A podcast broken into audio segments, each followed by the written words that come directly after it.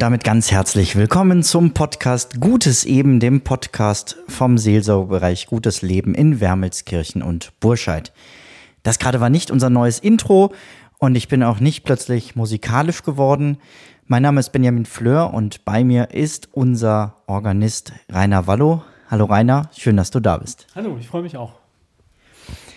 Rainer, ich habe gerade überlegt, das ist unser drittes Interview quasi, nicht für diesen Podcast, sondern ich habe dich ganz am Anfang, als du hier angefangen hast, ähm, interviewt für das Fahrmagazin Gutes Leben.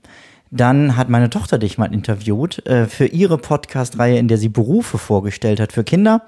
Und jetzt bist du endlich hier auch im Seelsorgebereichs-Podcast zu Gast. Das heißt, ich habe die Latte ein bisschen höher gehangen, weil du bist ja jetzt hier voll Profi.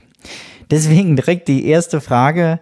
Ähm, wenn du die Wahl hättest, für einen Tag einen anderen Beruf auszuprobieren, welcher wäre das und warum? Ich muss jetzt mal überlegen. Also, ähm, vielleicht wäre es sogar der Beruf des Pfarrers. Also, dass äh, man nicht nur mit der Musik ähm, den Glauben vermittelt, sondern auch ganz konkret äh, direkt von der Kanzel oder vom, vom Ambo aus. Äh, würde ich mir sicherlich spannend vorstellen, ja. Vielen Dank. Ähm, gucken wir aber jetzt auf deinen Beruf. Wie bist du dazu gekommen, Organist zu werden? Du bist ja sicher nicht als Organist geboren worden. Ähm, und was fasziniert dich so an diesem großen Instrument Orgel? Es kam so, dass ich ähm, in meiner Familie auch sehr viel mit Musik zu tun hatte und auch schon im Kinderchor gesungen habe mit sechs, sieben Jahren und später auch dann mit äh, so 14, 15 in den Jugendchor gegangen bin. Und äh, ich erinnere mich, dass ich eine CD von Bach mir gekauft hatte, sehr untypisch für einen 12- oder 13-Jährigen. Aber es gibt ja auch Ausnahmen. Und äh, dann habe ich gemerkt, okay, das klingt ja irgendwie schon ganz cool und vielleicht spiele ich das irgendwann ja mal, dass das so weit werden äh, kommen würde, habe ich auch nicht selber gedacht. Aber es war so eine Kombination aus vielen, dass man live da in der Gemeinde dabei war später auch äh, ein Jugendchor übernommen hat und demzufolge auch dann halt auch mit dem Organisten dort in Leverkusen zu tun hatte, hat sich das dann so ergeben, dass ich dann vom Klavier quasi dann ähm, nach sechs Jahren Klavier eben gewechselt bin zur Orgel. Also natürlich auch Klavierunterricht weitergenommen habe, aber die Orgel halt in den Fokus genommen habe.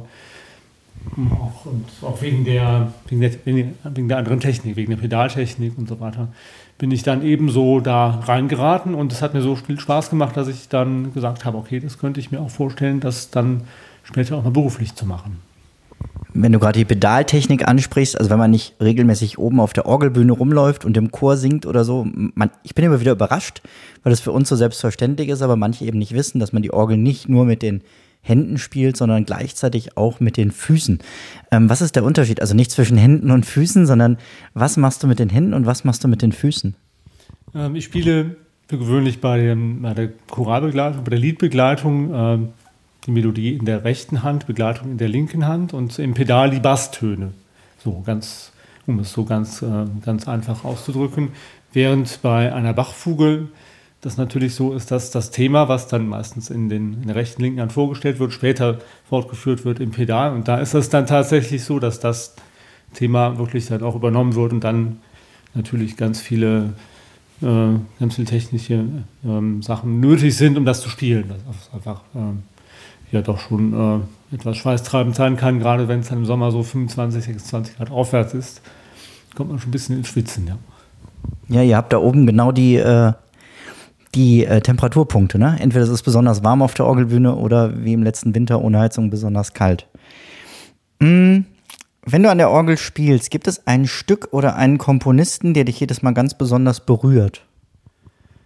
Früher war das Bach, jetzt ist es eher Händel. Es gibt diese Orgelkonzerte von Händel und ähm, die hat jemand, also ist für Orchester und Orgel geschrieben. Es gibt aber auch ähm, so eine Umschreibung nur für Orgel und das finde ich sehr faszinierend, weil einfach die ganze Bandbreite der Orgel ausgenutzt wird und äh, halt auch virtuose Melodien vorkommen, die halt das volle Können erfordern. So, ja. Du sitzt ja fast täglich an einer unserer Orgeln. Ähm, wenn wir uns jetzt an den Sonntagmorgen oder beziehungsweise Samstagvorabend, also Sonntagvorabend am Samstagabend, also die Wochenenden messen, ähm, wie bereitest du dich darauf vor? Gibt es da bestimmte Rituale? Ähm, wie funktioniert das? Ähm, es funktioniert meistens so, dass ich dann Mitte der Woche meistens anfange und mir das Thema des Evangelium des Sonntags dann anschaue und von da ausgehend schaue, was ist das, der Hauptfokus, was ist das Hauptthema dieses Sonntags und darauf basierend dann ein, zwei Stücke äh, Lieder raussuche, die ich finde, dass sie sehr gut passen. Und äh, da gibt es halt beim Bistum äh, Trier gibt es noch sehr gute Liedvorschläge, die man auch machen kann. Und dann geht es halt auch darum, meistens kommt nach der Lesung ein Psalm, ein Antwortpsalm, den ich dann einüben muss. Es gibt ja 150 Psalmen und deswegen auch sehr variantenreiche Gesänge mit Kehrversen und so weiter. Und das ist dann so die Sache. Manchmal sage ich auch, ich singe gar keinen Psalm, sondern mache ein bisschen Improvisation auf der Orgel. Also da hat man sehr viele Freiheiten. Wenn du dir unsere Kirchenmusik insgesamt anguckst, ähm, was ist dein Wunsch für die Zukunft? Was wäre das, wo du sagst, da würde ich gerne mit der Kirchenmusik hier vor Ort in Wermelskirchen und äh, Burscheid und vielleicht in Zukunft dann auch mit Leichlängen hin? Dass vor allem die Chorarbeit intensiviert wird und auch die Chöre mehrere Projekte auch zusammen äh, versuchen anzufangen, weil es einfach notwendig ist. Die Chöre in Burscheid sind im Altersdurchschnitt 65 aufwärts, würde ich mal schätzen. In Apollinaris ist das vielleicht noch so Mitte 50, würde ich, Mitte 50 bis 60, das Durchschnittsalter. Ähm, und man müsste die Leute dazu bekommen, dass sie einfach sagen, wir wollen einfach in voller Kraft mit beiden Chören irgendwo so Projekte starten. Und das wäre so das, was ich mir wünschen würde. Ähm, ja, ist vielleicht ein etwas längerer Weg, weil viele noch so in ihren eigenen äh, Chorbranchen denken. Aber ich denke, es ist auf jeden Fall notwendig, das zusammenzufassen und zu bündeln. Ja.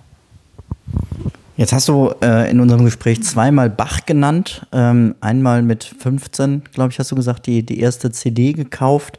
Ich glaube, wir haben nicht viele unter unseren äh, Jugendleitern und äh, Messdienerleitern, die große Bach-Fans sind. Gibt es äh, darüber hinaus, abgesehen von deiner Arbeit, Musik, die du gerne hörst? Ähm, Nochmal in meine Jugend zurückzuspringen. Äh, ich habe zu der Zeit auch in einer Punkband gespielt. Das war mit 17 etwas später. Die hießen Zone 30 und äh, ich bin dann aber irgendwie, weil ich wahrscheinlich nicht punkkonform genug war, bin ich dann rausgeflogen. ich weiß auch nicht aus welchem Grunde.